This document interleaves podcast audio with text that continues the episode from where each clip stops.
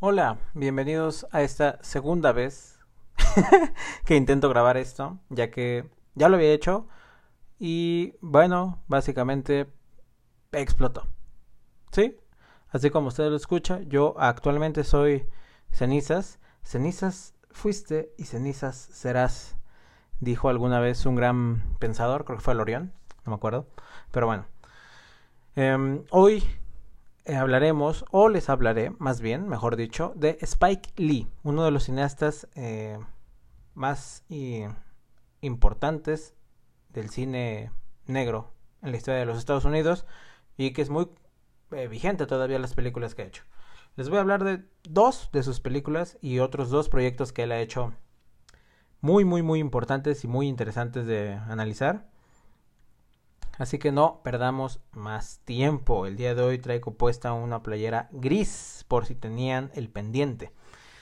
La primera película de las que, las que les voy a hablar es su ópera prima, es decir, su primer película que se llama She's Gotta Have It. Ella lo va a tener o algo así en español. Em, por cierto, inglés top. Yo hablo inglés. Hello, how are you? Yo hablo italiano. Bueno, no, te... cosa fa. Yo hablo em, moldavo. Iskri Priskapa. También sueco. Eh, Kala También ruso. Zukabliat. Y un poco, pero solo un poco, obviamente, de español. Continuando con Spike Lee. En She's Gotta Have It eh, es la historia de una mujer negra, la cual tiene eh, tres parejas. Está con tres hombres, los cuales son cada uno muy diferente. Em, ella está muy contenta y muy satisfecha con la clase de relación poliamorosa que tiene, por utilizar términos millennials. Em, pero obviamente, eh, porque hashtag hombres, ellos no están de acuerdo con esto, ya que quieren un poco de... Mm, ¿Cómo se le dirá? Un poco de... No es privacidad, más bien es privilegio de... de solo yo, ¿no? es algo muy de... de macho, cabrío, ¿no? Así de solo, solo puede estar conmigo y nadie más. Entiendo que es una relación, pero también vamos, ya lo saben. o sea, los tres están conscientes de lo que está pasando y eh, hacen muy poco, vaya, para revertir esto, aunque a lo largo de la película se ve en los conflictos que esto causa. Y realmente para hacer una película del 86, yo creo, o sea, imagínense hacer una película con esa premisa, con actores negros, en el 86, en, en Estados Unidos, o es ridículo incluso pensar en eso, pero Spike Lee lo hizo porque siempre ha sido un director, una persona en general que le gusta ir en contra de la norma, le gusta alzar la voz, eh, raro porque es una persona bastante pequeña, hay que decirlo, las cosas como son, yo soy pequeño, todos somos pequeños, para, pues al lado de la Torre Latino, pues todos somos chaparros, pues sí, así, así todos. este, em, Sí, sí, sí, una película súper adelantada a su época por esa premisa tan liberal en la forma de pensar de la protagonista y más que la, que la mujer fuera la protagonista. Em, este, esta película eh, generó tanto revuelo o ha generado tanto revuelo a lo largo del tiempo que la esposa de Spike Lee hace un par de años le dijo que hiciera un, un remake o un reboot, no sé, eh, eh, ambientado en la actualidad, ¿no? Ya que es un, como ya les dije, es algo que actualmente es, está en la boca de todos, ¿no? Como, como el Kit Kat. Eh, ay, qué rico es el Kit Kat, ¿no? ¿A ustedes no les gusta? A mí no me gusta que sea tan pequeño. O sea, si... O sea, vamos a ver, top 3 chocolates. Barras de chocolate. Top 3 barras de chocolate. ustedes díganme la suya. Mi top 3 barras de chocolate sería Dove. En uno. Fijo. Dos Carlos V pero el normal, el rojo. Y tres. buena, ¿eh? Mm, la vaquita, ¿no? de diferente tamaño. Está la vaquita chica y la vaquita jumbo, ¿no? Está la, la vaquita y la vaca. Em, pero sí, ese sería mi top 3 chocolates, yo creo. No me acuerdo qué viene esto, pero... pero ahí está por si las moscas. bueno, eh... ah, es un tema que está en la boca de todos como el Kit Kat, ya me acordé. Entonces su mujer le dijo que hiciera un remake y lo hicieron y lo hicieron en forma de serie de Netflix. No sé si esté disponible en Latinoamérica. No revisé, la verdad. Pero pues búsquelo usted mismo. Usted tiene Netflix. Em, es un remake y pues no les puedo decir nada porque no lo he visto, pero la película original es muy buena y muy entretenida, la verdad, muy divertido ver esa situación y los prejuicios y todo eso que son pues, como canon de la época. Pero al mismo tiempo Spike Lee siendo un director súper liberal. De la otra película de las que les quiero hablar es una de las que ya hablé en algún momento en mi en mis historias de Instagram que es Do the Right Thing. Haz lo correcto. Que es eh, una película del 89 en la cual el protagonista es el mismo Spike Lee, se llama Mookie, el protagonista, y es un chico negro, vive en un barrio negro obviamente, en Nueva York, pero el principal negocio ahí es una pizzería eh, que es propiedad de unos italianos muy... Pues un poco racistas. Em, en el mismo barrio pues conviven los, los asiáticos, los latinos, los policías blancos, ¿no?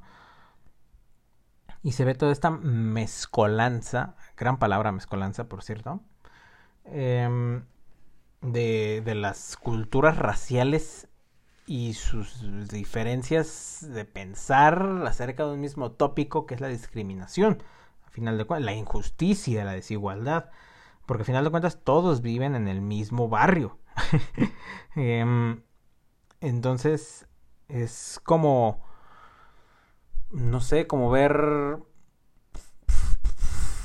en, aquí en México, como en la misma ciudad hay zonas como, como Polanco, como la Condesa, el centro, y en la misma ciudad está Milpalta, ¿no? Que es una zona em, menos... Eh, eh, adinerada, se podría decir menos... Sí, básicamente esa es la diferencia del dinero. Eh, eh, pero todo en el mismo barrio, imagínenselo. O sea, es algo bastante caótico. En esta película Spike Lee utiliza la saturación al 100. Él dijo, dame toda la saturación perrao. Y realmente te provoca, no sé, como que te da calor ver la película. Porque se siente, se siente la desesperación de todos los personajes de no poder salir de su situación y pues termina en algo caótico. Una película súper provocadora, que en la época se creyó que esta película iba a desatar disturbios monumentales, los cuales sí pasaron, pero Spike Lee dijo, esas cosas no pasaron por mi película, pasaron porque los policías siguen abusando de su poder. Díceselo, Siris. no es cierto. este... eh, díselo, Luyan. Em, sí, entonces Do the Right Thing. Ninguna está en Netflix, desgraciadamente, pero búsquele, tiene internet. Em, y pasando a la segunda parte de lo que es Spike Lee como realizador, como artista, es su colaboración con la NBA y con su gran amigo Michael Jackson. Empezamos por la NBA porque es mm, yo creo que lo que más a mí me llama la atención. Oh, bueno, no, entonces dejémoslo para el final y empezamos con Michael Jackson. Eh, el rey del pop, coloquialmente conocido así, el, el Ayuwoki, conocido así por la chaviza, o el, ¿qué será? ¿Cómo más le dicen? El MJ también, ¿no? El... Sí, el Ayuwoki, ¿no? Básicamente, ese personaje tan pintoresco. Eh, era muy amigo de Spike Lee. Spike le hizo dos videos a Michael Jackson. Uno es They Don't Care About Us. Una canción que la verdad es que a mí no me gusta mucho. No, no me gusta, ¿para qué les miento? Eh, Y el otro es, sí, es una canción que a mí me gusta mucho, que es Bath. Eh, Spike Lee dirigió ese video. Eh, que si, si, lo ven, o sea, dura como 8 minutos, 9 minutos. Y es como un, es un cortometraje, básicamente. Donde Spike Lee da su propia visión a la canción de Michael. Lo cual es muy, muy, muy rescatable, ya que actualmente, como lo dije hace un par de días, los videos musicales pierden su esencia ahorita que los artistas, o sea, los músicos, tienen tanta, eh, pues, opinión sobre sus videos. No sobre su música, sobre su música sí pueden opinar lo que quieran, pero ustedes no saben hacer videos. Yo tampoco, pero ustedes tampoco. este, eh, y realmente el trabajo que hacen Bad es impresionante. Está el documental eh, que se llama 25 años de Bad y revela, no lo voy a decir, no son los secretos, pero es como toda la planeación que requiere un video musical tan grande de un artista tan importante y más cuando ese artista es conocido por tener los mejores videos musicales siempre. Así que es una tarea complicada, pero Spike Lee está a la altura de la situación. Otra vez, Spike Lee es muy chaparro, pero está a la altura de la situación, sabiendo manejar todo sabiendo también que Michael Jackson es un tipo muy celoso de su propio trabajo, ¿no? Em, eso es con respecto a Michael Jackson. También le hizo un documental cuando se murió, que no he visto. De hecho, no me acuerdo cómo se llama. Pero lo de la NBA, eso sí es wow. O sea, Spike Lee es súper fan de la NBA. Dice que se ha gastado más de. Él es de los Knicks. Yo soy del Necaxa. Eh, él es de los Knicks. Y dice que se ha gastado 10 millones así, en cosas de los Knicks. Yo digo, wow, ¿cuánto dinero? Yo del, en Necaxa, ¿cuánto dinero me he gastado en el Necaxa?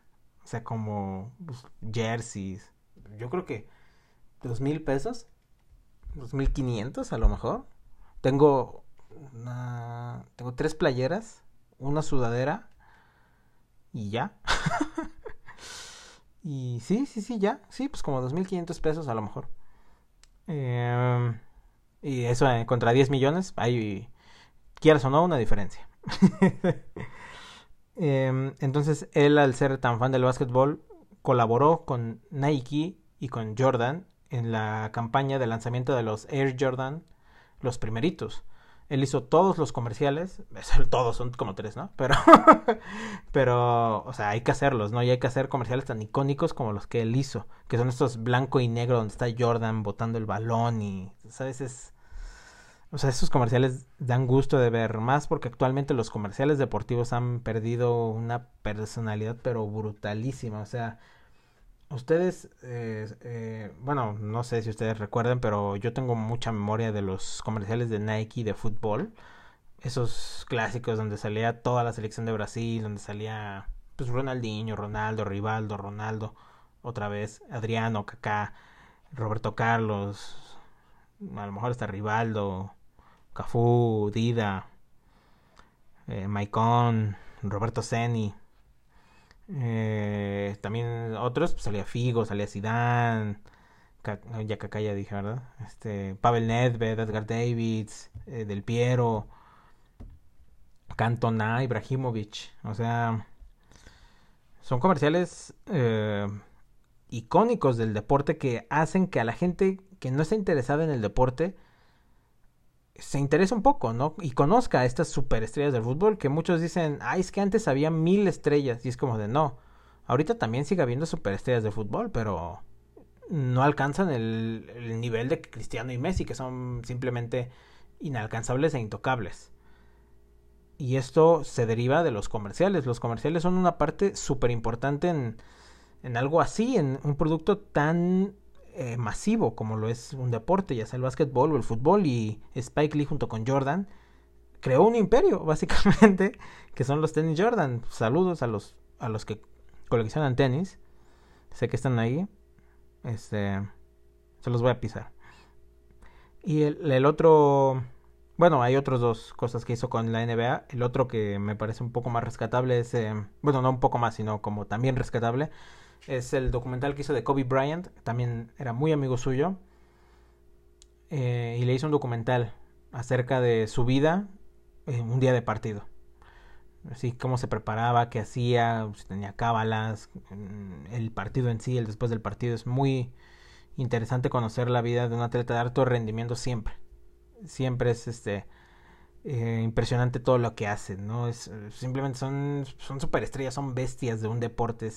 Es impresionante que alguien sea tan bueno en algo. eh, y lo otro es que él dirigió el 2K16 de la NBA, el videojuego. O sea, dirigió un videojuego. Eh, se atreve a todo. Spike Lee es una persona que sí es muy versátil. Incluso en sus películas, eh, la mayoría son tipo Black Exploitation, se podría decir. Black Exploitation es cuando el protagonista es un héroe negro o una mujer negra, pero que es el heroína, la heroína o el héroe. Él es mucho de ese género, eh, no a propósito, sino pues ese es su cine y esa es su forma de ver la vida. Pero también eh, ha hecho otras cosas también interesantes como en la hora 25 con Edward Norton y Seymour Hoffman. Y el otro, que es una película de un asalto, que no me acuerdo cómo se llama. Es del 2006 me parece. Em, entonces sí, que haya dirigido un videojuego, sí, eso no lo sabía tampoco, lo, lo descubrí apenas investigando esto y wow, o sea, el videojuego es algo que a mí últimamente me ha cautivado mucho gracias a, a Ramsés que me ha pues como mmm, no introducido porque yo ya me había puesto como meta se podría decir aprender a apreciar el videojuego de otra forma pero él me ha, me ha recomendado más bien algunos títulos que digo wow o sea esto es otro nivel. O sea, muchos, muchas veces se van por el gameplay o los gráficos o la música y es como de... Hay historias. Hay historias buenas ahí. Eh, top 3 videojuegos. GTA 4, Metal Gear Solid 2, Red Dead Redemption 2. Eh, fácil, ¿eh? Uy, lo dije... Es que soy muy de... Mucho de, de mundos abiertos. GTA 4 fue otra una experiencia que me mató cuando lo hice por primera vez. Lo he pasado dos veces. Red Dead Redemption 2 es un juego de otro calibre, o sea, es es brutal. Aunque Ramsés diga que es un simulador de caballos. Y Metal Gear Solid 3 es mi juego. Simplemente es eso es una historia punto y aparte. Pero bueno, eh, tiene un, un riesgo y una labor tremenda dirigir un videojuego porque literalmente, o sea, físicamente no estás dirigiendo a nadie, no hay actores, en, algunos casos, ¿no? O sea, hay, veces en las que hay eh, motion capture, ¿no? Que capturan el movimiento de algunos actores o así. Pero en el caso del 2K, no sé qué tanta libertad haya tenido Spike Lee para eso. Y no es lo mismo porque no estás en un set, no estás... Es una preparación diferente. Él es maestro todavía en la Universidad de Artes de New York. New York, como dirían mis panas colombianos. Ahí de saludos a, a, Pepe Rapachote. Gran actor, gran amigo. Mm, sé que estás escuchando esto, Pepe. Eh, bueno, eso en teoría ha sido todo. Spike Lee es un cineasta clave en la historia del cine americano, sí o sí, porque trajo a la mesa nuevos temas, temas innovadores y transgresores para sus tiempos. Y que siguen vigentes en el caso del racismo, la película Do the Right Thing y El infiltrado en el Ku Klux Klan, que no hable de eso, pero también es una película del 2018 que está basada en los 70s, pero las situaciones son súper actuales. Es wow. Spike Lee es una persona que no tiene pelos en la lengua, siempre va a dar su opinión de todo, en cualquier lugar, incluso en cuando gana su primer Oscar, su primer y único Oscar, que es a mejor guion original, mejor guion adaptado por Black Clansman, eh, dice, no le voy a decir nada al señor Naranja, que es, eh, así se refiere él siempre a Donald Trump. Pero él es súper crítico de su gobierno, obviamente. Eh, y, y, eso es clave, o sea, que él haya hecho eso en una premiación tan conservadora hasta cierto punto como son los Oscars, es algo de no sé si de aplaudir, pero sí de reconocer y de respetar. A final de cuentas, si tú buscas una persona transgresora en el cine y que traiga nuevos temas y películas que sean diferentes una de otra, pero manteniendo un sello en específico, Spike Lee es tu cineasta y lo deberías de checar. Otras películas que también recomiendo serían Las Cinco Sangres, que es una película que está en Netflix actualmente, es original, salió hace como un mes. Y Malcolm X, eh, su gran colaboración con Denzel Washington, uno de los mejores actores de todos los tiempos, también es súper recomendable. Eso ha sido todo por mi parte. Yo fui, yo fui y seré y soy em, por los próximos años, esperemos, Jorge Isaac. Estos son los relatos selectos y nos vemos en la próxima ocasión donde analizaremos Oasis de Bad Bunny y J Balvin. Bye.